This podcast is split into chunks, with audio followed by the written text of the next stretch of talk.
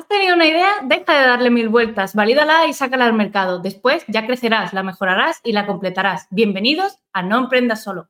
Hola, ¿qué tal Nazaret y Carlos? ¿Cómo os va la vida? Hola, ¿qué tal Ángel? ¿Cómo estás? ¿Qué tal? Bueno, eh, contarnos un poco sobre vosotros. Eh, yo ya, Carlos, ya, ya lo conozco por la comunidad y coincidimos en varias reuniones. Ya, y creo que nos conocemos la cara ya bastante. Y Nazaret la acabo de conocer ahora, pero bueno, como Carlos siempre habla de ella. hablo bien, hablo bien. espero, espero. Es como si la... sí, sí. Es como si la conociéramos un poquito. Pero bueno, contarnos un poco sobre, sobre estudio e-commerce, sobre vosotros, sobre cómo, por qué emprendisteis. Pues Studio e-commerce, al fin y al cabo, es una agencia de publicidad y marketing y diseño web, ¿no? Especializada para tiendas online. De ahí el nombre de Studio e-commerce, ¿no? Eh, Nazaret es la parte que se carga del diseño web de las tiendas online, su implementación después con el CMS, con programas como WordPress y sus, sus añadidos, ¿no? y también la parte de redes sociales, las campañas, los anuncios y demás, la parte visual, la parte que se encarga de las creatividades, tanto gráficas como también los copies.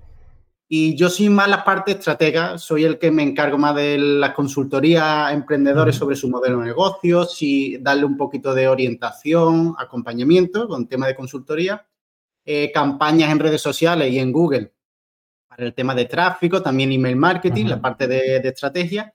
Y ayuda un poco en la parte de implementación a Nazaret, pero es ella la que se encarga mm, casi todo del montaje de, de, la, web, sí. Eh, trabajamos la parte de, los e-commerce, lo trabajamos por, fases y entonces en la primera fase de, diseño es donde yo más entro y donde le presento al cliente pues lo típico, el PDF, con los diferentes PDFs con diseño y demás. Y luego la parte de implementación es eso, cuando Carlos ya sabe mucho más pues eso de plugins y cosas y aunque yo me encargo de CSS y dejarlo bonito, pero él eh, me ayuda mucho en esa parte. Sobre todo se pelea mucho con los bancos, eh, Redsys, todas esas cosas es suyo. Y nada, Studio e-commerce surgió del derivado de, como se dice también en el, lenguaje de startupero, sería un spin-off, ¿no? Hmm. Eh, nosotros nos conocimos estudiando publicidad de relaciones públicas, ahora ya 10, 10, ni quiero pensar. 15 años, entre 10 Hace algunos años. Aquí en Sevilla, en, la Universidad de Sevilla, eh, nos fuimos, una vez terminada la carrera, nos fuimos a Holanda, estuvimos casi dos años trabajando y viviendo en Holanda. Eh, y al volver, ella empezó a trabajar en, varias agencias de, publicidad más tradicionales, más con el, más la estructura de, y modelo eran más tradicionales, pero lo que pasa es que sí que es verdad que a ella la, la ficharon por la parte de marketing digital, el tema del diseño y la parte de marketing y a mí no me cogían, eh, con la crisis que había aún también y demás, pues tenían más problemas a la hora de, encontrar trabajo, entonces yo me lo monté por mi cuenta. Yo ahí fue mm. cuando ya arranqué yo diciendo, hombre, el esfuerzo que estoy haciendo a la hora de, de mandar currículum, a hacer entrevistas y lo que todos conocemos de los trabajitos estos de prueba que te mm. hace la agencia, al final se presenta, ¿no? O se queda, ¿no? Entonces, pues ese mismo esfuerzo digo, pues en vez de hablar con agencias, porque no hablo ya con cliente final o con emprendedores?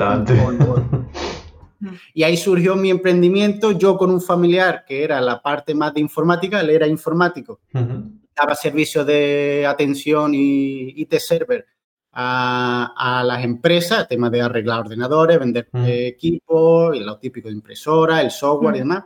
Y yo era la parte de marketing eh, y, y, no tocaba aún el diseño web, pero bueno, más sí la parte de marketing digital. Y de ahí nos fue también a, mi, a mi familiar y a mí, a mi socio a mí, que eh, tuve un momento en que separar mi, mi departamento y hacerlo mm. individual. ¿no? Y en ese momento fue cuando le dije a Nazaret que, oye, que si se quería venir conmigo, que era 50-50, y ahí empezó nuestro emprendimiento como pareja. Dos años después surgió la idea de ponerle nombre de Studio E-Commerce.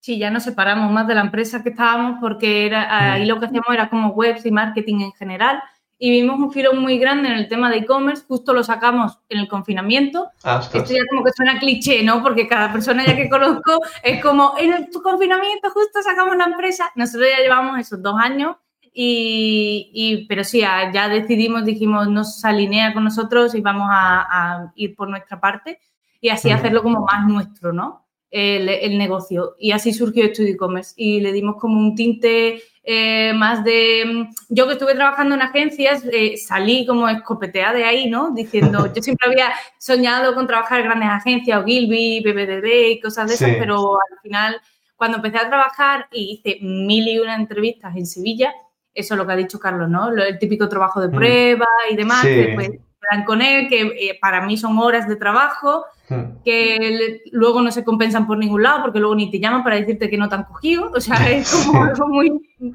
raro.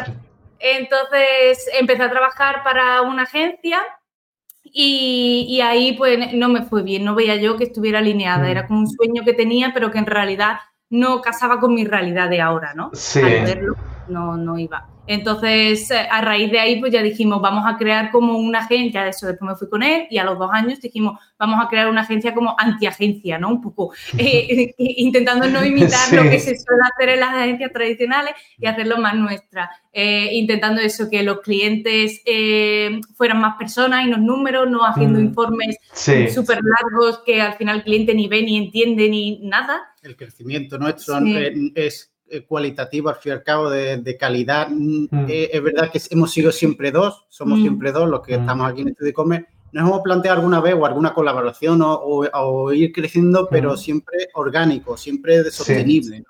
¿no? queremos el, crecer por crecer y, sabemos decir que no, y al principio costaba, pero el decir que no porque nos gusta el, método de trabajo, la, metodología que tenemos. Sí, sí, eso, para no ir cogiendo clientes como, mm, como números, ¿no? Sí, así como haciendo web como churro y diciendo esto, esto, lo otro, lo otro, lo otro y ya está, ¿no?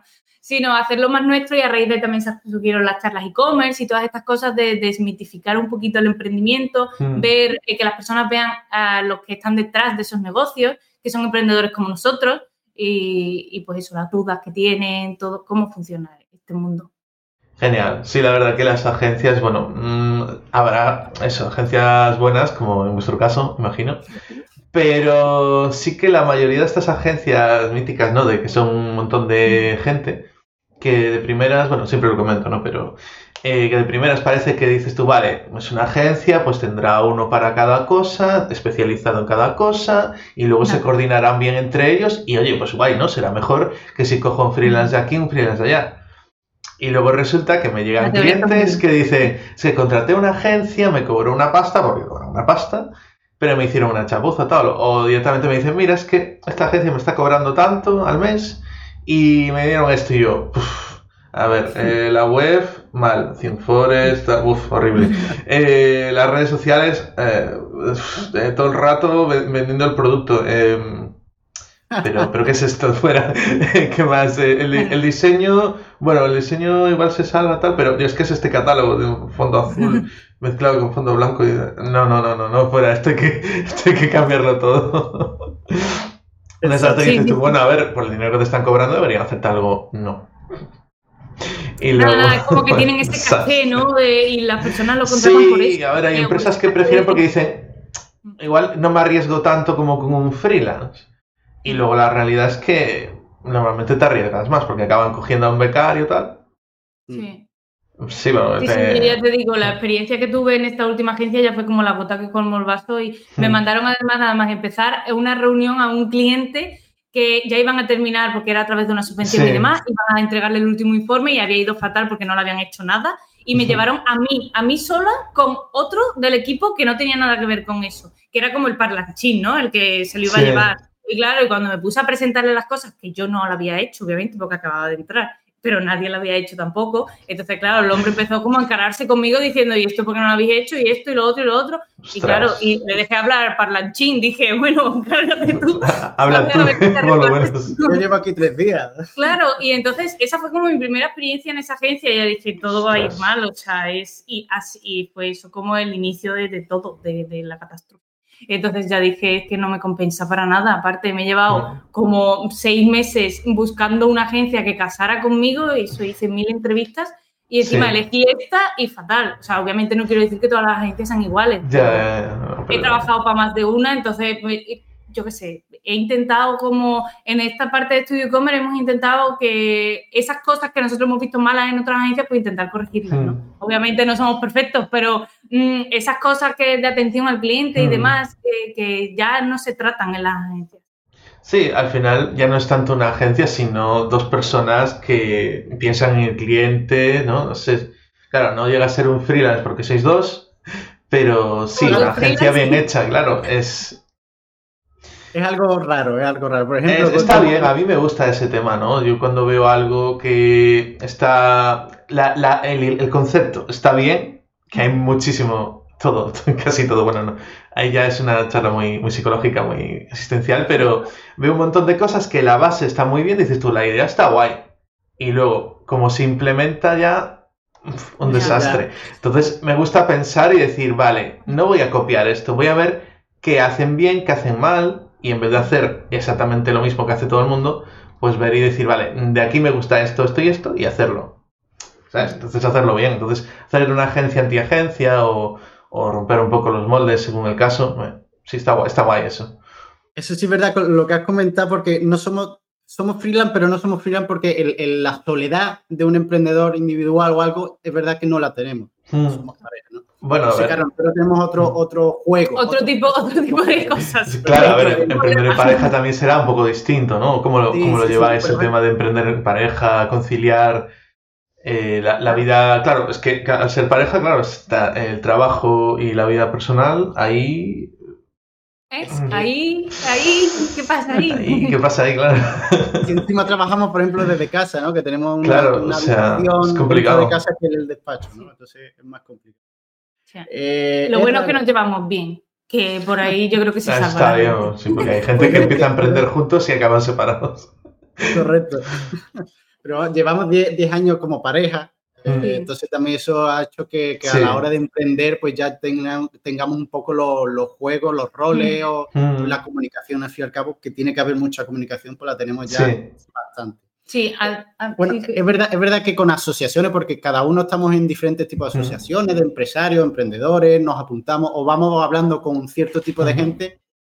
Es verdad que, a lo mejor venimos con una idea o, o la metodología que nos hacen coach no la tienen que hacer a los dos, no uno, ¿no? Ese tipo de cosas sí que es verdad que a lo mejor cuando viene uno con una idea, se la vomita al otro y ahora hay que reflexionarla, ¿no? Y, hay que O hay veces que a lo mejor que uno tiende para un camino y otro para otro. Pero dentro de lo normal, más o menos nos entendemos y sabemos poner normalmente es ella, Nazaret, la que pone más las ideas. Eso te iba a decir, digo, no engañes al público. O sea, cuando has dicho eh, que viene uno y vomita una idea, esa soy yo. Normalmente ella es la creativa, la que viene con ideas de ideas nuevas, de cómo enfocar a lo mejor la mm. comunicación o hacer nuevas charlas o enfocar tipos de charlas o hacer, en fin, ese tipo de cosas es ella, ¿no?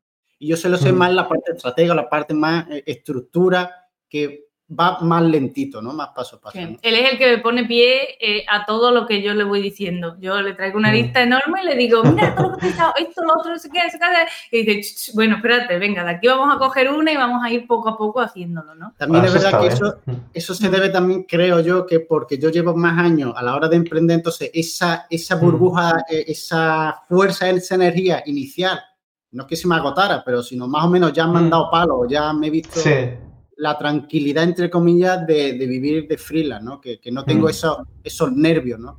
Y ella es verdad que, al verse cómoda en ese papel, en ese juego, pues, pues está súper contenta y súper alegre de, ser esa la, la, chispita, ¿no? La chispita. Sí, sí, sí. Eh, pues está bien, porque normalmente si eres tú solo mmm, o sola, eh, suele ser que tienes esa lluvia de ideas, pero no te pones, no te pones tampoco o te pones mucho, mucho suelo, mucho, te pones mucho freno o te, vas por ahí, pero claro, no, tienes, no es digamos que tengas al mismo tiempo las dos cosas, ¿no? Entonces tener ese, esa iniciativa y esas ideas y al mismo tiempo el, oye, vamos a ver por dónde frenar un poquito y poner los pies en la tierra, pues está guay. Hmm. Sí, sí, sí, ahí nos complementamos bastante bien. Yo creo que también la clave del éxito en pareja después de 10 años, o sea, por lo mm. menos de no haber roto en 10 años, es que antes eh, en la universidad ya trabajábamos juntos. Ah, vale. Eso fue una mm. clave bastante gorda, porque claro, al principio nosotros en la carrera de publicidad lo que más se hace son trabajos, ¿no? Tú todo el rato estás haciendo anuncios y cosas gráficas, campañas de todo el rato. Mm. Y mucho trabajo en equipo, eso es la mayoría de los trabajos, no hay apenas teoría. Entonces ahí siempre trabajábamos juntos en los grupos. ¿vale? Entonces yo creo que durante esos cuatro años estuvimos desarrollando mucho lo que, lo que es el yo sé por dónde él puede ir y él sabe por dónde yo puedo ir, entonces más o menos nos complementamos ahí. Y entonces tuvimos como dos años de entrenamiento, después hubo el parón, pero después emprendimos juntos. Entonces, yo creo que esos cuatro años de entrenamiento nos ha servido para mucho. Sí, la comunicación, el separar lo personal de lo profesional. Mm. Podemos estar enfadados en que ella tiene una idea y yo otra, pero después nos queremos. Bueno, bueno, cuando hay más gente es más fácil de separar, pero cuando somos los dos y estamos enfadados y luego hay que hacer una reunión ya es más complicado. Está claro, porque luego tienes que ir al cliente y poner cara de que estáis los dos ahí en plan... Sí, cariño. No, yo creo que además, eh, claro, la solución ahí suele ser hablarlo antes de tener una reunión. Hmm. O sea, porque si no, pues todo se enquista y luego ya tienes la hmm. reunión y ya cualquier cosa que diga, a lo mejor delante del cliente ya está como, yo qué sé, a lo mejor si estoy enfadada con él y dice algo y yo lo miro o le suelto a lo mejor una contestación. Entonces, para que no pasen esas cosas, yo creo que es como, ven, antes de la reunión, venga, paz y ya está, ¿vale? Vamos a trabajar. Oye, pues es una muy buena dinámica, ¿eh? No todo el mundo tiene la energía de decir, oye, vamos a hablarlo, porque la comunicación es muy importante, tanto a nivel de socios de empresa como a nivel de pareja, y si son las dos cosas juntas ya, súper importante, porque el lenguaje no verbal se nota un montón. O sea, aunque tú aparentes y digas tú, ah, sí, todo bien tal, se va a notar en algún, eso, en alguna cosa que diga él o que digas tú, sobre todo si toca el tema que no, en el que no estés de acuerdo, se, se va a notar un montón. Sí, sí. Pues eso intentamos hacer. En realidad lo hacemos inconscientemente. Pero mira, ahora que lo has dicho, ya es como un punto a favor. Pero eso, eso yo creo que ha sido, ha sido bastante clave también. Y mm. que nos llevamos bien. Los dos somos Géminis, yo creo que ahí pues no chocamos mucho. Tenemos eso como Géminis va mucho para arriba y para abajo, en general mm. en personalidad, no hace falta que sea de astrología ni nada. Pero entonces cuando uno está mal, a lo mejor el otro está arriba y vamos mm. complementándonos. O si los dos estamos bajos, pues nada, estamos bajos y ya está. Pues hoy estamos bajos de energía y no pasa nada. un, claro caso es normalmente ella es más tímida inicial, yo suelo ser más extrovertido inicialmente, ¿no? Pero una vez que ella coge ya cancha, ella es la que más habla, ella es la que más interactúa, ¿no? Me da un papel más, más callado, ¿no? Sí, verdad, al principio de la entrevista te lo decía, decía, bueno, yo que hable él porque yo al principio estoy aquí como... Pero al final ella coge la rienda y para adelante. O sea, a mí me pasa a veces también que al principio me cuesta y luego ya me suelto ya. está. yo creo que es eso, conocernos y entonces ya sabemos más o menos por dónde tira uno y otro y ahí nos vamos complementando. Genial, genial. Y bueno, no sé si tenéis hijos o... No, no. Tenemos hemos adoptado un perro hace... ¿Y qué tal la conciliación del perro? Bien, bien, bien. Bien, bien. Él lo saca por la mañana, yo por la tarde y así vamos. Genial. Él es el que le pone las normas, yo le doy el amor, vamos así. Pues ya está. En tema, de familia, en tema de familia es un paso que queremos dar, pero por lo mm. que hemos comentado con otros emprendedores en pareja, que eh, se da el caso también, eh, es un otro nivel complicado. Nos quitan un poco las ganas. Sí, no, os preguntaba porque sí que... Hmm. No, os preguntaba porque sí que hay gente que sí, gente que no, ¿no? Yo, por ejemplo, no. Y tampoco mm. tengo planes de... En X tiempo, eh, bueno, no tengo planes directamente de tener hijos. Eh, tener un perrete sí, eso sí. eso sí, eso está claro. Queremos tener un perrete, pero hijos no. Eh, igual se da el caso que dentro de, no sé, 10 años o así, pues sí, cambié, te entra la vena y dices tú de repente, yo qué sé. Pero de momento no, no es la idea porque tenemos pensado hacer muchas cosas y con todo este tema de las crisis y todo como está, aparte, tal como está la cosa tan inestable, no, personalmente no, no lo veo yo para, para tener hijos. Nosotros, tenemos la suerte de, dentro de lo que cabe, que eh, vivimos en un pueblo cerca de Sevilla, entonces el nivel eh, en salud, iba a decir, bueno, también, el nivel eh, en calidad de vida es bastante bueno a la hora de mm, precios no son, suelen ser muy caros, nuestra cesta de la compra, el tema de alquiler no, porque la, casa la, hemos comprado recientemente a un precio mucho más asequible que si no ya solo digo si vive en Sevilla, sino si vive en Madrid, Barcelona. O aquí en el pueblo, la verdad, es bastante... Entonces, ese tipo de cosas nos hacen eh, motivarnos para dar siguientes pasos o tener esa tranquilidad eh, financiera o tranquilidad de, de, seguridad económica, ¿no? Pero sí que es verdad que, que lo normal que vemos cuando vemos un emprendedor con familia es que alguno de ellos, pues sí que es verdad que eh, trabaja por cuenta ajena, que mm. tiene esa seguridad económica, ¿no? Sí. entre comillas, porque después, claro, mm, tienen los techos de, no poder avanzar a lo mejor, o, que a lo mejor del día de mañana el jefe lo despide o cualquier cosa por, por X, ¿no? Claro, claro. Es que si tienes que mantener, claro, si eres tú solo, bueno, tú con tu pareja más o menos, pues oye. Pero si tienes que mantener hijos, una casa tal, tienes ahí como ese, esa presión, ¿no? que alguna, alguna gente dice que les funciona para meter más caña y otra gente es como que mm, va más a lo loco, más a quiero vender ya, ya porque necesito el dinero y entonces no funciona porque van, eso, van mm. ahí en plan, no, quiero vender ya. Es como, mm, esto no funciona así, tienes que dedicarle tiempo, puede ser que funcione, puede ser que no, tienes que buscar... Yo esto sobre todo al estar en comunidades de mujeres, este tema se habla muchísimo, ¿no? Entonces, eh, casi siempre son las mujeres las que se quedan en casa y demás. Pero mm, lo que me da cuenta es que hay muchas mujeres que tienen hijos y entonces deciden emprender. Y yo ahí es donde veo un error capital, en el sentido de que eh, cuando tú empiezas tu negocio, eh, es cuando más tiempo le tienes que dedicar al negocio. porque tienes que ver por dónde funciona, o sea, si funciona, si no, cómo hacerlo, cómo promocionarte, cómo fijar tus precios, tus servicios, conseguir clientes. Es, enorme. O sea, cuando nosotros empezamos Estudio Comer, vivimos toda la pandemia, la gente estuvo haciendo mm, pasteles y haciendo ejercicio y nosotros estuvimos haciendo charlas gratuitas para conseguir gente, mirando los servicios, todo. Estuvimos casi estos dos años muy súper enfocados en, en lo que es el negocio. Entonces veo eso, que claro, justo si se busca como una alternativa el emprender para conciliar, eh, cuando estás en un momento en el que yo creo que cuando tienes un niño, claro, los primeros años son cruciales que vas a tener que estar con él porque, claro, no se vale por sí mismo, no entra en el colegio, la guardería, pero Entonces, claro, no puedes...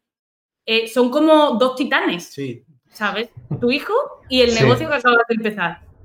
Entonces, por ahí, eh, nosotros siempre nos lo hemos planteado, pero siempre hemos decidido esperar un poco a que esto funcionara, ya tener un, negocio estable donde van entrando clientes, tener un dinero, ahorros también, tener como esa mm. estabilidad, ¿no? Para ahora ya, pues decir, bueno, pues vale, vamos a intentar tener niños y a ver mm. cómo funciona. Que esto no quita que a lo mejor lo tengamos y ya es un desastre, que esto que la vida da muchas vueltas, Pero bueno, pensarlo un poquito por ese lado. Yo, por ejemplo, sí soy, tú que has hablado de crisis, yo hmm. como soy tan aire y él es más tierra, mucho más tierra, entonces yo pienso, bueno, son crisis, pero no pasa nada, son niños, o sea, es como amor, gente, no sé, yo lo veo desde otra hmm. perspectiva.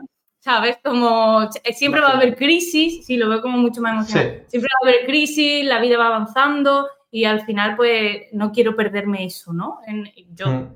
en ese sentido. Entonces, eh, pero él, eso, él me para mucho más los pies y dice, bueno, pero espérate, vamos a tener esto mucho más asentado o lo que sea y entonces ya no, ponemos el foco en otro. También por, por, matizar un poquito también lo que ha comentado, el, el problema de, de tener, eh, dar el paso a crecer en familia y emprender es sobre todo el, el, falso mito de que emprendiendo eres tu propio jefe, no vas a trabajar tanto, en fin, ese tipo de, de, malos consejos que se dan ¿no? a la hora de, de, no, monta tu negocio y puedes trabajar cuando tú quieras, puedes tomar todo, el día. Eh, hay que poner siempre asterisco como los anuncios con el tema de financiación, ¿no? Es relativo. Mm, sí, entonces claro, la primera fase del negocio es cuando más estás trabajando, porque lo tienes que sacar todo adelante, más dudas tienes, emocionalmente estás peor, porque no sabes muy bien por dónde tirar, te viene un cliente y te dice algo malo y tú, wow, se acabó el mundo. Y yo que sé, estás como una montaña rusa. Mm, tal cual, la montaña rusa del emprendedor que decías, ¿no? Sí, pues lo veo muy sabio eso, porque al final tener un hijo yo lo veo también, a ver, salvando distancia, ¿no? lo veo como un emprendimiento, porque es como un emprendimiento, ¿no? Eh, no es una empresa, pero al final es una persona que empieza de cero, un bebé, y va creciendo y, va, y al principio necesita eso, igual que en un emprendimiento, al principio es cuando más cuidado necesita y ya llega a un punto que se va valiendo por sí mismo, ¿no? Entonces, mm, empezar eh, eso, tener un hijo y al mismo tiempo emprender, las dos cosas al mismo tiempo, tener como dos emprendimientos potentes al mismo tiempo, yo lo veo como que puede ser bastante agobiante, bastante, se puede crear bastante ansiedad y, mm. y, eso al final pues se notará tanto en el negocio como en el hijo, porque claro, igual no tienes tiempo y tal. Y luego el tema de eso, que si estáis los dos emprendiendo, lo vais a tener que coordinar. Eh, entonces, hay que verlo. A no sé qué os del dinero para contratar a un niñero o que sea, pero bueno, así hay una serie de cosas que, vale, puedes contratar a una niñera para que esté con él mientras tú estás trabajando y tal, pero luego hay una serie de cosas que, oye, no te quieres perder eh, cuando está creciendo, una serie de cosas que tienen que aprender de vosotros y que no, o sea, sé que al final no es tener un hijo en piloto automático, ni, ni un negocio en piloto automático, es tener las dos Ingreso cosas. pasivo. ¿eh? Ingreso pasivo de niño. El niño pasivo. claro, o sea, es, hay que estar ahí activo, si no, pues mejor esperar. Entonces lo veo guay de decir, vale, va- voy a ir uno por uno, ¿no? Pues primero me monto el negocio y ya cuando va, lo que suelen decir más o menos, piloto automático, ¿no? De decir, ya está válida la idea, ya no hay que meter tanta caña en buscar clientes, ya va más boca a boca, más, bueno, ya lo tienes todos los procesos ya controlados y no es como cada proyecto es como una locura que dices, ostras, no sé cuánto tiempo me va a llevar, no sé dónde conseguir los clientes, hoy, me co- hoy cobro, no hoy cobro. Sí. Entonces ya, ya lo tienes todo más calmadito y dices, bueno, pues ahí ya vemos de, de hacer otra, ¿no? De tener un hijo o de tener otro proyecto, lo que sea. Eh, por ejemplo, en mi caso, pues sí, eso me molaría hacer cosas y también viajar y todo eso. Y a ver, tampoco quiero decir que sea, mm, ¿cómo se dice? Como que te ancle, pero a ver, quieras que no, hay una serie de Te cosas que vida, no puedes hacer. Entonces digo yo, mejor ya cuando esté todo más estable, ya hayamos vivido y hecho lo- las locuras que nos apetezcan, entonces ahí sí, ahí ya, pues mira, pues establecerte, ¿no? De coger un, eso, pillarte una casa, bueno, pues lo mítico. Si es el caso, que a lo mejor ni es el caso, porque a ver, igual eh, normalmente nos dicen casa, hijos, no sé, qué, no sé cuánto. Sí. Claro. Y a lo mejor no es el caso, ¿no? Por ejemplo, hay mucha gente que hace el tema de nómada digital y se va por ahí y tal. O sea, hay que ver cada caso porque nos venden todos lo mismo. Tienes Sí, que sí, estudiar esto, será así, así, así. Y claro, si es así, pues nada, vamos ahí, buscamos un trabajo de ocho horas, una hora de ir, otra hora de volver. Eh, luego tenemos la casa, los hijos, el coche y tal, y estamos todo el rato pagando deudas y a la venga, y hostia. después llega la crisis de los 40 de los 50 cuando dices, hostia, ¿qué Sí. hago con mi vida? Porque no estoy contento. O llegas a la jubilación y dices tú, ahora que tengo tiempo y dinero, el cuerpo no me da. Claro, claro, sí. Ahora que hablas de esto, además, ya lo estuvimos comentando en el camino de vuelta de las vacaciones, eh, de una entrevista que había visto de Robert Kiyosaki que hablaba justo de eso, de por qué no se enseñaba economía, bueno, economía o finanzas, Sí. sea, en el colegio, ¿no?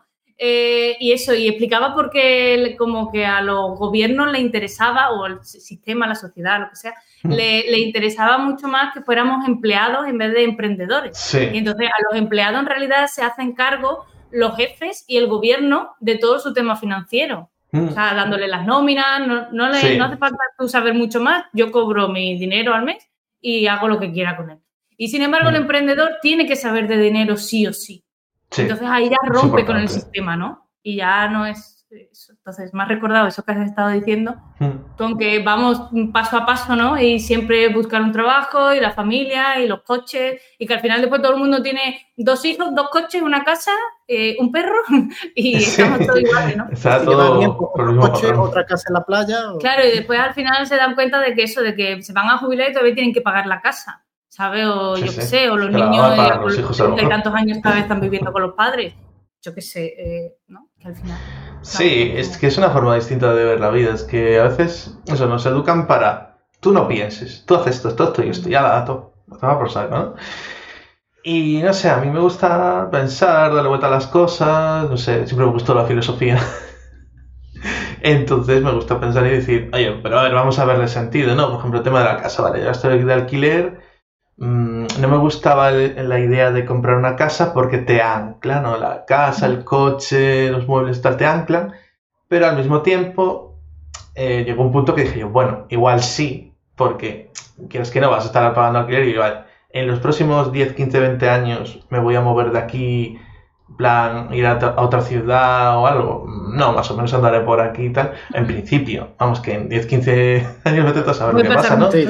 Pero digo, bueno, de ir al caso, pues la pago. Es que se da el caso de que el alquiler te sale a veces más caro que comprar una casa. Sí. Sí. y tal y como está la cosa, cada vez va a ser más caro. Sí, entonces que es, una locura. Entonces toda esta idea que pienso yo, claro, me gusta el alquiler porque dices tú, en algún momento dices de irte y te vas. Claro, empiezas a comprar muebles, te compras un coche, tal, no sé qué, y dices tú, bueno, a ver dónde meto los muebles. El coche, pues a ver, depende, no me puedo ir tampoco a otro sitio, igual el coche no me lo puedo llevar. Pero bueno, al final es eso. Eh, hay que ver, ¿no? En cada caso es un mundo. Si depende de lo que quieras hacer, llegará a un punto que sí que quieres tener un sitio fijo, ¿no? Donde decir, bueno, aunque me vaya por ahí de viaje, lo que sea, pues tener un sitio fijo que digas tú, tengo donde caerme muerto, como se decirse, ¿no?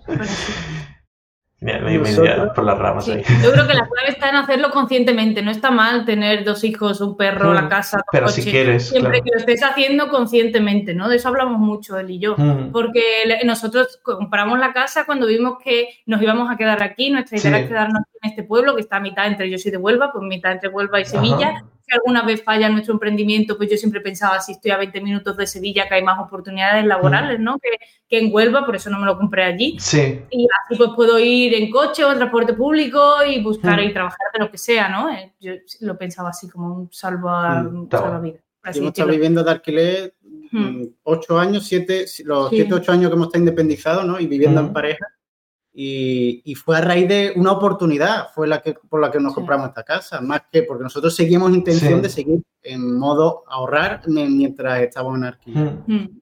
Sí, pero además eso, que con una hipoteca que, bueno, además no tenemos hipotecas porque nadie nos daba hipotecas por ser autónomos hmm. y bueno, es otra historia. Eh, pero, sí, no, el tema de no tener... euros nos daban... No, nada, nada. No nos han dado nada, o sea, todo lo hemos tenido que pagar nosotros con nuestro dinero, que esa es otra historia. Por eso mm. ahorrar es muy importante, chicos. Sí. Y, muy importante. Y, pero eso, sobre todo, queríamos una casa que fuera asequible y que no estuviéramos pagando una hipoteca o un dinero mm. durante un montón de años, que luego, por ejemplo, si la cosa no fuera mal y nos tuviéramos que volver a Holanda, tendríamos que seguir con esta deuda, ¿no? Entonces, claro, nosotros algo que pudiéramos pagar en el momento y que... Mm. Claro, entonces yo creo que no está mal seguir el camino siempre que eso sea lo que tú quieres. Claro, pensar realmente, porque a ver, hay gente que quiere y gente que no quiere, ¿no? A ver, digo yo, si es lo que quieres, genial, pero piénsalo, ¿es lo que quieres o te lo han, te lo han metido con calzador? Porque muchas veces es eso, la gente dice, vale, pues esto, pues paso uno, paso dos, paso tres, paso cuatro, y luego llegan al paso cuatro y dicen, si, si, hostia, si, si, no hubiera hecho esto, a lo mejor podría luego haber hecho lo otro, ¿no? Eh, gente que a lo mejor, pues no sé, imagínate que una de las dos personas de la pareja viaja o, trabaja eh, en diferentes países, ¿no? Y cada, cada mes o cada X tiempo está en un país. Y la pareja dice, ostras, si no hubiéramos tenido el hijo, pues me, me podría ir por allí, porque claro, si no es el tema de Claro, a ver, puedes viajar con el hijo, pero hay una serie de cosas que es como el colegio, tal, que necesita una estabilidad más o menos. Bueno, a ver, hay opciones, ¿no? Pero digo, el tema de los colegios, pues va en plan nueve meses y tal. Entonces hay una serie de cosas institucionales y de burocracia que... aquí en España, en España el tema del colegio también, en otros países sí, que lo pueden hacer por tu cuenta. en otros países veo que hay más, como más flexibilidad, ¿no? incluso homeschooling y tal. Pero aquí es como muy muy cerrado, muy todo. Es un desastre. Nosotros, también hablando del tema eso, nosotros una de las cositas que a corto plazo tenemos en mente es del tema de nómada digital, estar este verano, llevarnos dos o tres meses viajando, porque tenemos una furgoneta caracterizada también y ah, queremos dar una vuelta por Europa, que es algo que siempre hemos querido hasta que se nos ha presentado la oportunidad de, oye, ya más o menos pues el trabajo más o menos pues está más estable. Sí. Eh, el tema de casa o de ahorro, pues mira, estamos, aunque nos hayamos desembolsado ahora mismo por la tema de compra, pero al, ser préstamos particulares y demás, pues podemos tener la libertad de, ser más reducido que el alquiler que estamos pagando ahora, pues hemos dicho, pues ahora sería un buen momento. Sin pandemia. Sin pandemia, que sobre todo por eso. bueno, ahora con guerra, pero bueno, vamos poco a poco. Eh, siempre, siempre hay algo, siempre hay algo. Yo no sé, yo debe ser que como ya me cuadro en 2008, la crisis está, yo tengo 30 años ahora, ¿no? Entonces me cuadro en 2008, ¿cuántos años tenía? No sé, bueno, 18, 19, tendría 19, ¿no? Creo que somos casi de la misma nosotros somos del 92. Ah, vale, yo del 91. sí, pues eso, lo mismo, ¿ves? Es que vivimos un... O sea, básicamente salimos del instituto y ya nos topamos con la crisis de tal. Luego que si nos estábamos recuperando más o menos... Y, y, luego el tema de desempleo seguía ahí, y luego el coronavirus y no sé qué, y ahora que si la guerra, que si 50.000 cosas, como ya es como la crisis es nuestro estado vital, ¿no? forma de vida. Es decir, vale. Y entonces está guay, también, bueno, está, está guay. A ver, que ya como que, digamos que asumes, ¿no? Asumes o piensas o, planteas decir, vale, asumamos que siempre vamos a estar más o menos en crisis, mm. ¿vale? O sea, asumir el peor caso. Y entonces, partiendo de ahí, si seguimos así, si la cosa sigue así, mm, ¿qué nos iría bien? Y a lo mejor ahora, pues eso, hay mucha gente que se está dando cuenta y dice, a lo mejor el trabajo en el que estaba no me acaba de encajar, o están viendo otras opciones, ¿no? Bueno, hay mucha gente que, directamente le tocas el tema de, del tema remoto y dice, oh, no, el tema de remoto no, porque piensan que les va a quitar su trabajo.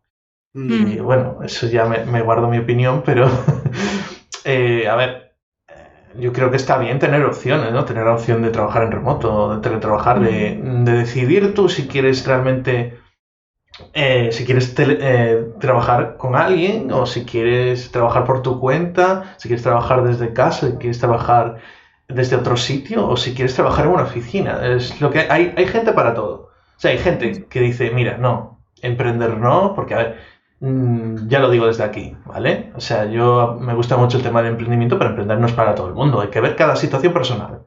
Entonces hay situaciones personales en las que a lo mejor tú, por tu forma de ser y demás, emprender no es lo tuyo, vas a estar forzando, porque a lo mejor dices tú, mira, prefiero tener un trabajo, tener un fijo, y salgo del trabajo y ya está. Ya me olvido.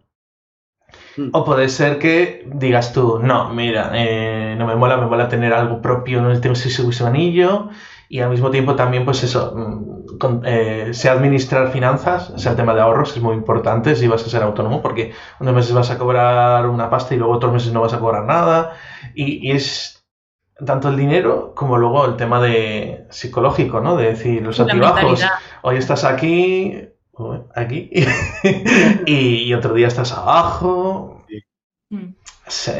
con los clientes, con bueno, en nuestro caso que somos más B2B, ¿no? Clientes eh, mm. emprendedores o empresarios, pero también los emprendedores que tratan también con clientes finales y demás, mentalmente el aceptar que no es tu negocio, tu producto, tu servicio no es para todos mm. y que te recibirás críticas y cosas buenas, cosas malas emocionalmente está preparado para ese, para ese partido, ¿no? Para sí.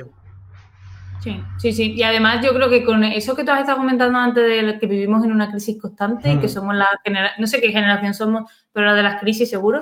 Y, entonces, no sé si somos la Z.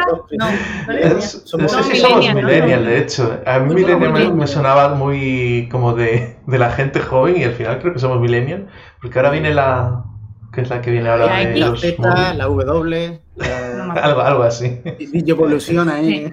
Total, que vivimos, eso, hemos vivido en una crisis constante, nos hemos creado en una crisis. Hmm. todo el mundo además ganaba un dineral y de repente vino la crisis y nosotros cuando estábamos en el instituto nos creíamos que íbamos a ganar ese dineral diciendo, ay, salimos ya del instituto y me voy a pagar. De repente, ¡pum! Hago la universidad, salgo, ya tengo trabajo fijo porque he ido a la universidad y eso me da trabajo y ya está, obviamente, ¿no? Me hago un, pues, me hago un máster y ya, bueno. Ya ves. Y de repente cuando sales de la universidad ves que estás contratando a los de la FP y tú, pero ¿qué he hecho mal? Si a mí me han dicho que tengo que estudiar en la universidad, ¿por qué me sí, calla, calla. Te venden, la universidad y básicamente era, bueno, si tienes recursos para poder ir a la universidad, ve porque te da muchas más salidas. Y después, no, y después resulta que te comes un más, práctica, habían practicado más. Y les costaba más barato, era como todo muy surrealista. Entonces yo creo que como vivimos en él y nos hemos creado en esa crisis mm. constante, ¿no? Eh, yo que soy gran ah, abogada de ahorrar, de llevar todo mm. bien, no sé qué, pero creo que te das cuenta eh, de que eso, de que puede haber muchas crisis, de que puede pasar mil historias es que nadie se imaginaba una pandemia de este estilo, o sea, en el que de repente te han cortado libertad, trabajo, todo. Y claro, tú puedes tener los ahorros de tu vida, ¿sabes? Pero entra un corralito y afuera tus ahorros. Sí, sí eso es lo que da. Puede pasar, ya puede pasar de todo. Esto parece como una película de ciencia ficción, o sea, aquí puede pasar de todo. Entonces, yo creo que el tema de trabajar tu mente y, y ser como un emprendedor de corazón, por así decirlo, ¿no? Como aprender a adaptarte a la situación que estés y mm. demás. Creo que esa mm, puede, puede ir un poco por ahí, ¿sabes? sobre todo nuestra generación, eso que está acostumbrada a mm. muchísimas crisis y ya a lo mejor, pues yo estoy emprendedora, pero mm, dentro de un mes estoy de cajera del Mercadona, que sé que se os ha hablado mucho. Entonces, eh, pues a lo mejor pues me tendré que adaptar y si eso es lo que hay ahora mismo, pues donde consigo dinero, pues ahí, ¿no? Luego cuando pueda volver a ser emprendedora tengo otra idea o se lleve otra cosa, porque ya no se hagan páginas web y se hagan, yo qué sé, eh, Metaverso, ¿no? Eh, eh, arquitectos digitales, ¿no? Claro, me pongo a construir con Minecraft cajitas y cosas, pues a lo mejor pues, si me tengo que dedicar a eso, pues me dedicaré a eso. Si quiero, yo creo, claro, yo creo que es adaptarte, ¿sabes? que, que, al final, con todo esto de tantas crisis, la adaptación es muy, muy importante. Sí, sí, yo creo que sí. llega, a esa conclusión de que da igual lo que vayas a hacer, pero tienes que aprender a adaptarte, porque si no, si te... Es, es que, mira, la carrera bueno, estuve en ingeniería informática y en, administración de empresas, ¿vale? Y en administración de empresas siempre nos decían las cosas en plan, ceteris paribus. Si todo sigue igual, o sea, no te enseñaban a pensar y decir, a ver, vamos a adaptarnos y vamos a, según lo que pase tal. No, no, no, no. Ceteris paribus, si todo sigue igual, el crecimiento es así, esto funciona así, esa, esa. Y tú, vale, si todo, sigue igual, pero si no sigue igual, ¿qué hago? Y tú ya y mientras tú... esto no... No, no, y, y, claro, y es lo que, por lo que no me gustan las, no me gustan las carreras, por lo menos la que estuve yo, de esto no puedo hablar, pero vamos que eh, por experiencias de otra gente parece que quitando así casos concretos, suele ser eso, que entre que hacen la carrera, mm, la prueban, la sacan, tú la haces y sales ha cambiado todo un montón. Eh, sales y, dices tú, em, ¿qué es esto? No, decían, no sé si lo dijo Joan o quién lo dijo, ¿no? Del tema de la burbuja, ¿no? Que estás como en una burbuja mm. en la universidad y sales, y dices tú, hostias, ¿y ahora qué? Yo, la metáfora que escuché era, y también hago autocrítica a los estudiantes también de la universidad, es un parking, lo, hablaban como un parking, tú llegas ahí y estás cuatro años aparcado para tú después querer salir y al mundo como coche, ¿no? Sí. Entonces, claro, esos cuatro años, como no sea, como no tengas ese instinto eh, emprendedor, por, un, por así decirlo, ¿no? La y demás, son esos alumnos o esos estudiantes los que al final se acaban adaptando y se acaban adaptando a ese cambio de esos mm. cuatro, mínimo tres o cuatro años que está estudiando carrera o FP, dos años. Lo bueno del FP era que era en un corto tiempo y mm. era mucho más concentrado y las prácticas. esa adaptabilidad te la aprendían en los cursos de formación y demás, que después la carrera, tanta teoría, tanto eh, catedrático, pues esa versatilidad no se da. Este, a mí es que me vendieron muy bien la parte del grado. Porque a mí las carreras, bueno, iba a hacer una carrera de tres años de ingeniería de sistemas, creo que era, y justo me cuadro el año en el que metieron el grado, somos novatos. entonces, aún, podía elegir, ¿no? Podía decir de ir a sistemas o ir al grado. Em, si me lo dices ahora, me habría ido a sistemas, seguramente. porque, bueno, ya tendría, ¿no? Pero me vendieron también el grado, porque me vendieron el grado como es muy práctico, es lo que buscan las empresas, es ah, más práctico el tema de empresas. sí, el tema de Bolonia, y te, lo vendían también, que dices tú, o sea, es como lo que un poco de FP más o menos pero versión top, ¿no? Y dices tú, hostias, coño, a ver, estoy ahí. Es, no son tres años, son cuatro, pero tampoco son cinco. Entonces hay un punto medio y es más práctico. Entonces, tío, a mí con la parte de práctico me vendieron porque yo, hostia, tema teoría muy, muy bien, pero me gusta ver la práctica. Mm. Y luego llegas y tanto en uno como en el otro, mm, práctico, nada. olvídate. Al final te daba todo igual. Hay cosas que se llaman prácticas y Sí, o te contaba la asistencia, cosa que era absurda, y tú decías, pero, pero esta es la forma de evaluar. O sea, nosotros cuando entramos empezaban a contarnos la asistencia como eso, como parte de Bolonia, ¿no?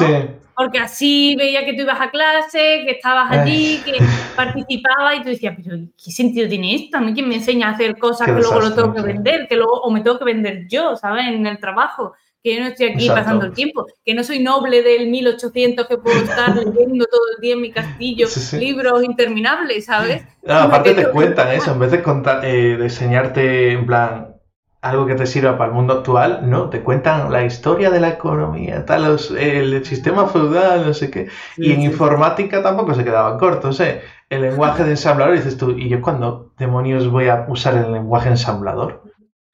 enséñame un lenguaje que vaya a usar, ¿no? Mm. Eh, sí, pues así, no, no tengo palabras.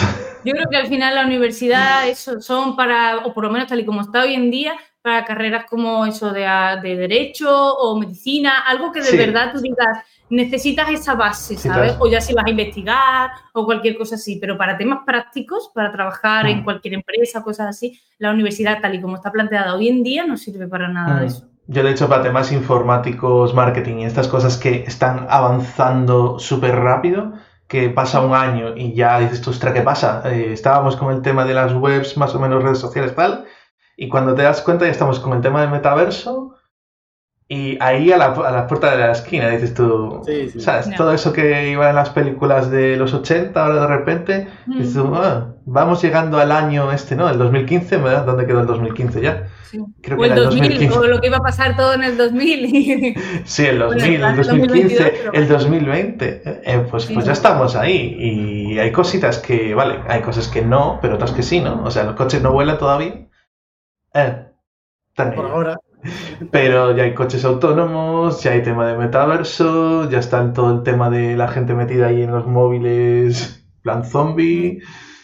Está todo el mundo interconectado. Eh, el tema de 5G está ahí a, un pasito de decir, pues me puedo conectar a una máquina y hacer un trabajo físico a través de una máquina. O sea, había una peli de Bruce Willis, no me acuerdo cuál era, que, que en vez de usar sus cuerpos, sus cuerpos como que quedaban ahí, estoy viendo mucho por la pero bueno, los cuerpos quedaban ahí, ¿no? Y ellos pues controlaban una máquina y era como un avatar de ellos en, una máquina que era como ellos en joven, ¿no? Entonces se veía Bruce Willis en plan joven tal y era policía y tal y luego se veía que llegaba a, su cuerpo real, estaba ahí todo viejo y claro, como no ejercitaba el cuerpo porque estaba todo el día con la máquina, pues eh, la luz del sol, tal no sé qué, ¡guau! afectaba. Una claro, ahí han salido muchas películas, una que te dije hace poco de, también, que se metían y eran como en un mundo, bueno, hay muchas cosas. Al estilo Matrix, ¿no? En plan, me enchufo y ya de repente me voy a un mundo y ahí es donde hago mi vida. A mí Matrix me encantó, de hecho, sí. Bueno, el, el, la, película esta de... de... Player One? Esa, esa, esa es metaverso, al fin y al cabo, ¿no? Esa, idea del metaverso, ¿no? Claro, hecho. sí, tal cual, y de hecho, el Ready Player One, vale, que tienen cosas más avanzadas, pero la vi antes de que hubiera este boom de, de metaverso del tema de Facebook, porque el tema de Facebook fue hace poquito. Y fue como, ostras, qué guay. Y luego veo lo de metaverso y yo, mmm, dale unos años. que también se ve la parte de, que, bueno, sí, mucho metaverso y demás, pero luego la gente estaba ahí en, en, chabolas tal, porque, bueno, claro, invertían y tal, y el desequilibrio cada vez más grande. Que estamos ahí. estamos ahí. El monopolio de Facebook con este metaverso. Si fuese libre y demás, pues cualquier empresa. claro. Por ahora por ahora ellos tienen el, son dueños y señores, ¿no? Sí, pero siempre en ciencia ficción, si os fijáis, siempre hay como esa antítesis, ¿no? Siempre está la parte súper guay, que suele ser la tecnológica, pero luego hmm. viven como Matrix, o sea, de una forma que... Pero ¿cómo seguís viviendo así? Por Dios, si estáis en el año, yo qué sé, ¿sabes? Y al final como que va peor el mundo eh, de verdad, el mundo real, el, el mundo digital está mucho más avanzado, pero vamos, que no no nos salimos mucho por las ramas porque mira Instagram, por ejemplo, cómo se mm. ve que las fotos son súper mm, mm. maquilladas, retocadas, toda mi vida es perfecta porque solo muestro lo que a mí me gustaría o lo que a mí, lo bueno de mi vida, sin embargo, mi vida es otra historia. Black Mirror sí. también. Sí, Black Mirror está muy bien también. O sea, se ven esas dos partes, yo creo que es importante no verlo. Y, y, eso no estamos, no estamos muy. No estamos muy lejos, ¿eh? Me acuerdo, ay, ¿cómo se llamaba la película? Eh, Demolition Man, por ejemplo. Tenían el tema de las videollamadas, que parecía como muy lejano el tema de las videollamadas y todo el tema tecnológico, ¿no? Ahora no tenemos máquinas que nos dicen multa de un crédito o tal. Pero hay un montón de cositas que sí. Y. La natalidad está bajando. claro, no, estamos todo el día enchufados. Sí, a ver, la natalidad está bajando. Yo tampoco.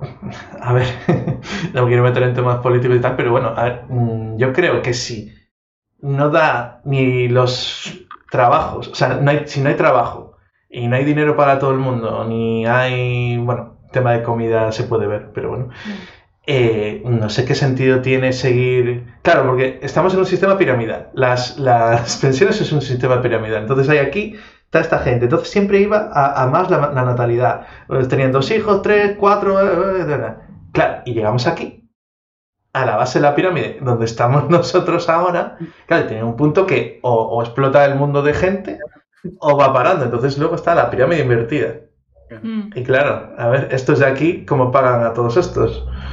Entonces sí que veo importante el tema de ahorrar y el tema de... O sea, yo con mi edad, bueno, con nuestra edad, ¿no?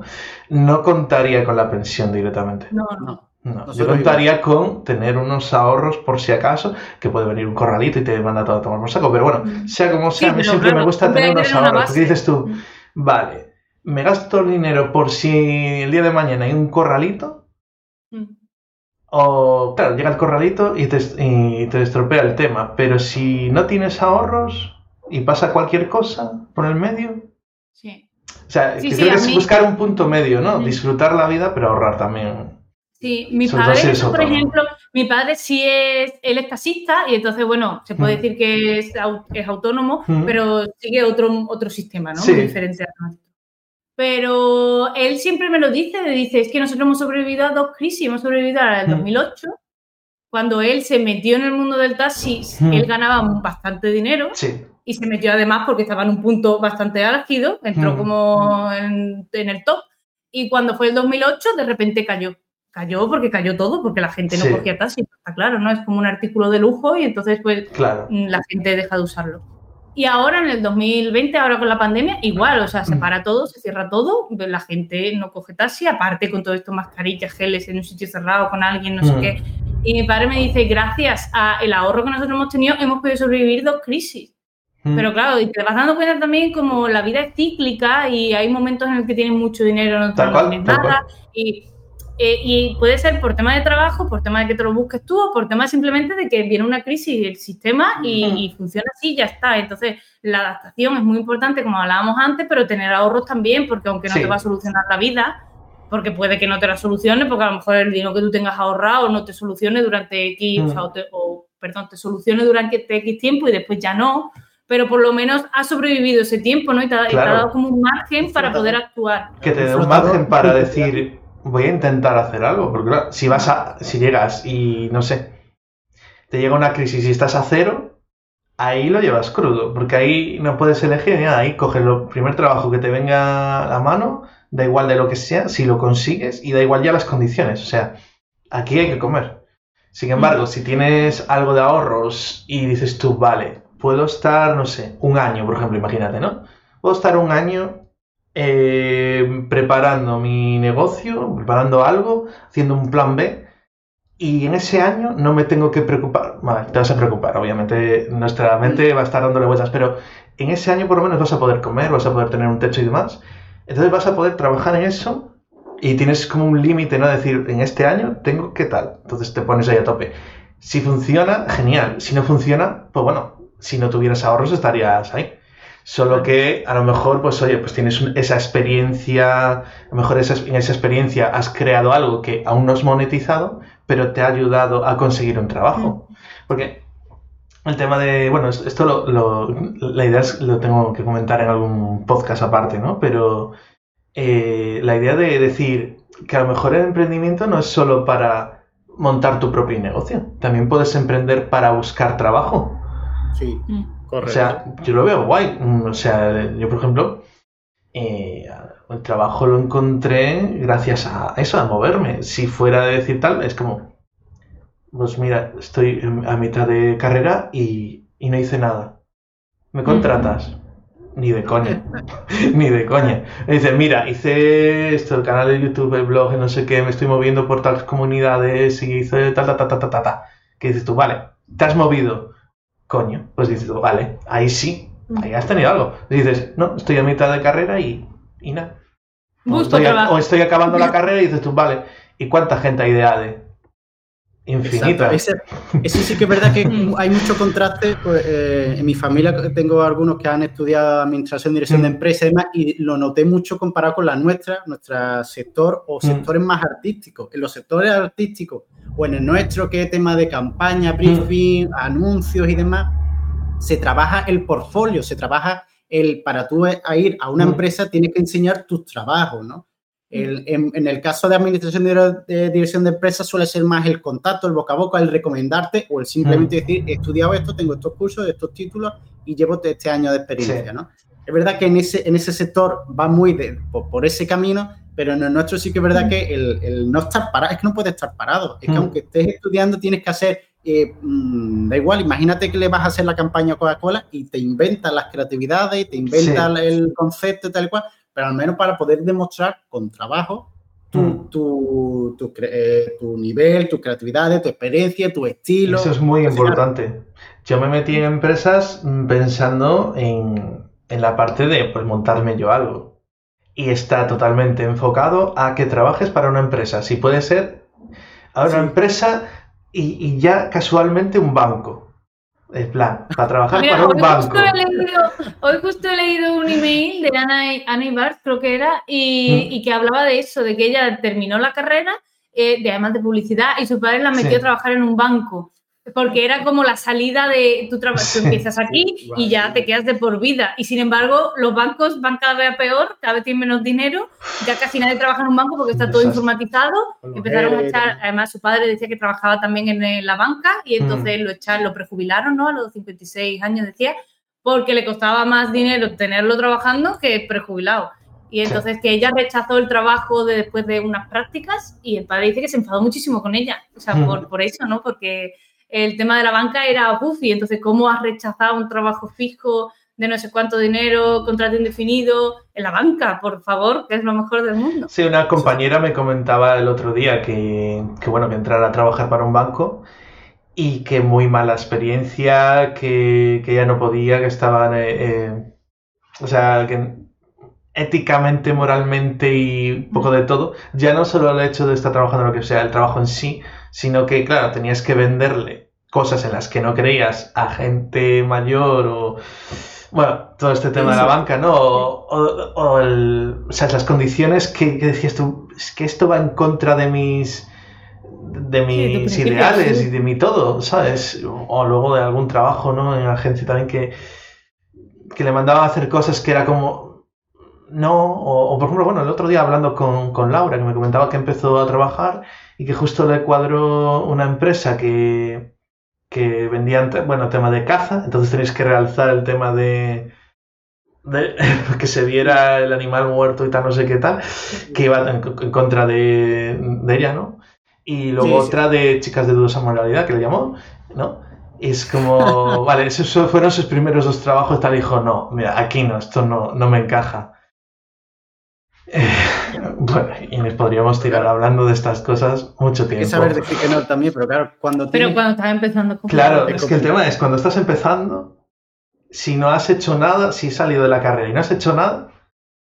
Te meten donde sea. Te meten donde claro. O sea, vale, pues habrá que tragar al principio, ¿no? En serio, mucho de que hay que tragar, o bueno. O luego te cuenta las generaciones anteriores de que se escucha mucho de yo con 14 años, ¿no? Que me tienen contado amigos de tal. Yo con 14 años ya, ya he trabajado y tal, no sé qué, pero el mundo ha cambiado y, oye, como gente que se siente orgullosa de que en su momento, a ver, yo no digo que tenga su mérito y todo eso, a ver, una cosa no quita la otra, pero mm, el hecho de, ¿cómo se dice?, idealizar la explotación laboral y la explotación infantil porque el hecho de trabajar 14, con 14 años, está trabajando 14, 16 horas al día y cobrando eh, una miseria en unas condiciones míseras, mm. Mm, a ver, lo tienes que hacer para sacar adelante a la familia lo que sea, pero no lo idealices como en mi época no había el problema del desempleo y tal, y sois todos unos quejicas y madre, es que parece como, ¿cómo se llamaron? La, la generación de cristal. De el tema de la generación de cristal, y dices tú, no, igual es que mmm, está, hoy en día estamos más... Antes era, tenías que tragar y si no, pues, perdón, pero te pegabas un tiro, ¿no? Mm, o tragabas y te pegabas un tiro, no tenías otra opción, te tirabas para adelante. Y luego, pero luego eso trajo un montón de traumas psicológicos y tal. Ahora estamos en porque... el, tema de cristal no ya está a lo mejor por lo frágil o, a la hora de, que no estamos cómodos, también esa parte de cristal de transparencia, de oye, que lo decimos, mm. oye, que no estoy con acuerdo con esto, oye, no es con lo otro. Claro. Ese es el, punto bueno de esa generación de cristal, de oye, si yo no estoy en acorde mm. con estos valores, yo no quiero vivir esto, te lo digo y hablamos, el tema ya de, o voy cambiando, ¿no? Mm. Y, no tragar, tragar por tragar, que después eso al final está muy bien ahora, un año, dos años, pero cuando llevas ya una mochila, ahora esa mochila emocional de todas esas cargas se la transmite a tu familia, o se la transmite a tus cercanos. Y ahí es cuando el clic te hace la cabeza y, va te vuelve un bucle. Claro, es que es eso. también que, que también sea nos han machacado mucho con el trabajo duro, ¿no? Que hay que trabajar duro, eso significa eh, quedarte en el trabajo, por ejemplo, en ese trabajo en el que te comenté antes, que empecé después de venir de, Holanda, estaba mal visto salir a mi hora. O sea, daban las seis y, y, cuando me levantaba, un compañero siempre me decía, ¿ya te vas? Sí, sí, solo las seis. Y digo, pues mi hora de irme. Y todos los días me lo decía, pero claro, él entraba, en vez de entrar a las nueve o a las ocho, como entraba yo, él entraba a las 10, 10 y media, se tomaba el café, no sé qué, y luego él salía a las 8 de la tarde. Claro. Claro, él hacía lo que quería, él entraba a la hora que quería, ya estaba. pero. Sí, eso fuera parte. Pero claro, entonces ya tú dices, bueno, yo me voy a mi hora, yo no tengo por qué estar aquí diciendo, uy, son las 6, ay, espérate, me voy a quedar aquí un poquito viendo Facebook o ordenando la carpeta del ordenador para que dé las 6 y 5 para poder cerrar e irme, porque si no está, está mal visto. Haciendo acto de presencia, porque es claro, que 8 horas productivas no, mm. no, es viable. Claro, porque a, lo mejor la clave está en trabajar más inteligentemente, ¿sabes? Y no llevarte tantas horas trabajando, sino no trabajes duro, trabaja inteligente. Claro, como nosotros a lo mejor de decir, bueno, pues en una agencia funciona esto, esto y esto, pues lo voy a hacer y, nosotros vemos que no funciona a mm. nosotros, pues oye, pues lo hago, me ahorro tiempo, gano dinero y ya está, porque tengo que estar aquí picando código, imagínate, ¿no?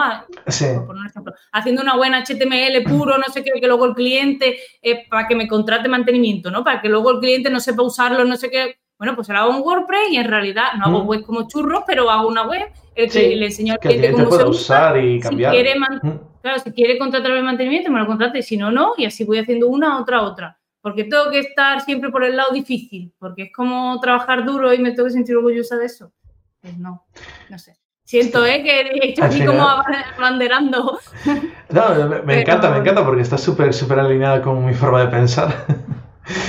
Eh, es que, bueno, es lo que me gusta de las entrevistas, ¿no? Que al final salen temas de conversación súper interesantes y me puedo quedar aquí cinco horas, que al final siempre voy cortando.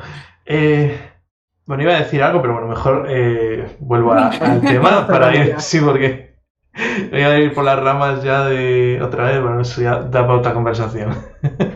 Eh, vale, ¿algún consejo que le deis a la gente que esté empezando a emprender? Y bueno, podemos orientarlo a gente que esté empezando a emprender en pareja, por ejemplo. Eso se me ocurre, por darle un cambio. En eso somos creo que novatos aún también, ¿no? Tenemos el síndrome del impostor en emprender en pareja. Siempre que vemos em, emprendedores en pareja, siempre preguntamos que es verdad que después, es verdad que después, claro, que se nos va, se nos da bien, pues al menos miramos mm. eh, atrás y, vemos que somos éxito, ¿no? En ese aspecto. Em, eh, sobre todo el tema de comunicación. Al fin y al cabo, tanto sea individual como en pareja, eh, a la hora de emprender es tranquilidad y, paciencia a la hora de, hacer cambios, a la hora de, ponerte a andar. la, metáfora que siempre usamos es cuando vas a subir una mm. montaña, hacer un senderismo, ¿no? El camino de mm. Santiago o subir un pico alto, Una cosa es eh, que tú quieras subir ese pico y otra cosa son el planteamiento que tú te hagas y el mm. modo en el que hagas. Eh, vete poniendo hitos no tan a largo plazo, sino más a corto plazo, porque a lo mejor a lo, a lo, largo del emprendimiento te das cuenta de que no quieres subir ese pico porque estás cómodo en el sitio donde te hayas quedado, ¿sabes? Mm. oye, las vistas que estoy viendo desde aquí son mucho más bonitas que en el pico de allá arriba. O, por ejemplo, haciendo el Camino de Santiago, el, el, el final no es el llegar a Santiago, sino el proceso del camino, ¿no? Caminante no es camino, sino hacer el camino al andar, ¿no? Como decía Calderón. Eh, entonces, eso mismo en pareja es también muy bonito, pero claro, somos dos personas, son dos puntos mm. de vista. Es verdad que a lo mejor uno tiene ganas de seguir avanzando y otro se, necesita parar, ¿no? Entonces, esa, esa, ese compañerismo, ese, esa comunicación a la hora de yo ceder para que tú estés cómodo, ella mm. cede para que yo esté cómodo, pero no ceder completamente, porque tampoco tenemos que mm. eh, complacer al 100% a la otra persona, sino a un punto, llegar a un punto de, de, comunicación y de entendimiento, ¿no? Sí, sí, sí, y además yo añadiría pues esto, que conozcas a esa persona, o sea, que lo que él ha hablado, ¿no? Tener mucha mm. comunicación, pero saber que puedes trabajar con esa persona, que no está mal si no puedes trabajar con tu pareja, o sea, mm, es como tener un socio, mm, si a lo mejor tú te pones como expectativa, uy, va a ser genial y luego no lo es y tú no estás hecho para esto, no igual que para el emprendimiento en general no pasa absolutamente nada. O sea, se corta. O podéis emprender cada uno por separado y luego coordinaros en el tema de, tareas de casa o, lo que sea. Sí, sí, o sea, mm, a ver, emprender con parejas y cuadra. En esto, vuestro caso, habéis estudiado lo mismo, ya os conocíais de antes, ya habíais trabajado juntos, entonces, claro, pero normalmente suele ser. Mm, no suele ser gente que ha estudiado lo mismo, suele ser cosas diferentes, diferentes tal, con diferentes puntos de vista. O sea, que les has enseñado de forma distinta y no siempre cuaja bien. O sea, sí, dices por eso tú, bueno. Caso, por eso nuestro caso es especial en ese aspecto. Somos de la misma edad, nos llevamos cinco días de diferencia, porque somos yo nací el 11 de junio, ella el 15, estudiamos lo mismo eh, mm. y es verdad que tenemos muchas cosas en común. Muy bien, sí. Ahí es verdad que, dio la Sí, sí, hasta la gente nos dice, pero vosotros fuisteis a la Expo juntos, vuestras madres se conocieron. y nosotros no. Él fue a la Expo de Sevilla, mi familia no fue, o sea que ya la gente ya busca conexiones y todo. Pero bueno, yo también, esto diría la parte de, de lo de en las peleas, ¿no? Lo que hablábamos antes de cuando hablas con un cliente, ver que esto es trabajo y ya está, o sea, que esa pelea, intentar, que es muy complicado, pero intentar mentalizarte de esto es cosa de trabajo y se discute en el trabajo y fuera del trabajo, pues mm, ya está, no hemos estado de acuerdo, pero eso no significa que le quiera menos o que le lleguemos mal o cualquier cosa, ¿no? Y aplacar esas peleas antes de ponerte manos a la obra en algo profesional. Que no se enquiste. Sí, que no se enquiste también soltarlo, en plan, oye, yo me he sentido así, oye, yo pienso esto, oye, me has dicho esto y me ha molestado y ya está, y no pasa nada, pero no en plan recriminatorio, sino en mm. plan, yo lo suelto. Comunicarlo. sí, me y que no se haga bola. Es que al final, si no, luego va a ser que cualquier cosita que tal, ya cuando vas acumulando, vas acumulando, y luego cualquier mm. tontería, es igual estás delante del cliente y dices una palabra y es como ¡pum! y, no, no, hablarlo. Es que es algo. Eh, de lo que hablábamos antes del tema de cristal, lo que iba a comentar es que el tema, que lo que tenemos bueno ahora, o sea, no es que seamos una generación de cristal. No, es que somos conscientes de que hay, de que hay malas, eh, o sea, de que hay mm, mal ambiente de trabajo, ¿no? somos conscientes de que existe la precariedad laboral, de que existe eh, la explotación laboral, la explotación infantil. Estamos conscientes de muchas cosas que antes a lo mejor o no, o no se sabían, o no se querían saber, o no se comentaban, o no se daba importancia, o no tenías tiempo de decir, tenías tiempo de decir, tengo que trabajar para sacar adelante a la familia y ya. Y ahora como que tenemos más información, demasiada puede ser, ¿no? Según qué caso tenemos información, desinformación. Pero el tema de la psicología es algo que nos hemos dado cuenta, es decir, no hace falta que tengas ahí una coraza infinita y te lo estés guardando todo para ti dentro, sino que lo vayas sacando, ¿no? A mí me costó un montón el tema de romper esa coraza, pero una vez que rompes esa coraza, pues te das cuenta de muchísimas cosas y puedes empatizar más con la gente y eso es muy importante. Claro, y, eh, no con la intención de cambiar el, entorno, sino cambiarte claro. Con eso tú te conoces a ti y dices, ostras, me está molestando el día de hoy, las interrupciones que me, está haciendo Nazaret, mm.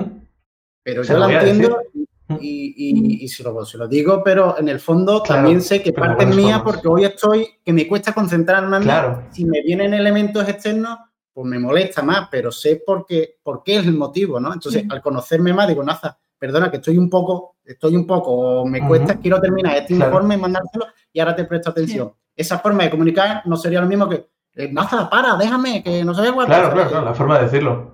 Sí, sí, sí, y además yo también me veo mucho que, como te comentabas antes, algunas veces hay muchos altibajos y de decirle, oye, pues yo esta semana estoy como muy plof, no me siento que esté haciendo nada productivo o oye, no me veo motivada con no sé qué. Y entonces él ya, como es la mitad de la empresa, ya dice, ah, vale, pues ahora pues voy a tomar yo ese cargo o no, venga, te entiendo, no pasa nada, relájate, ya la semana que viene estará mejor.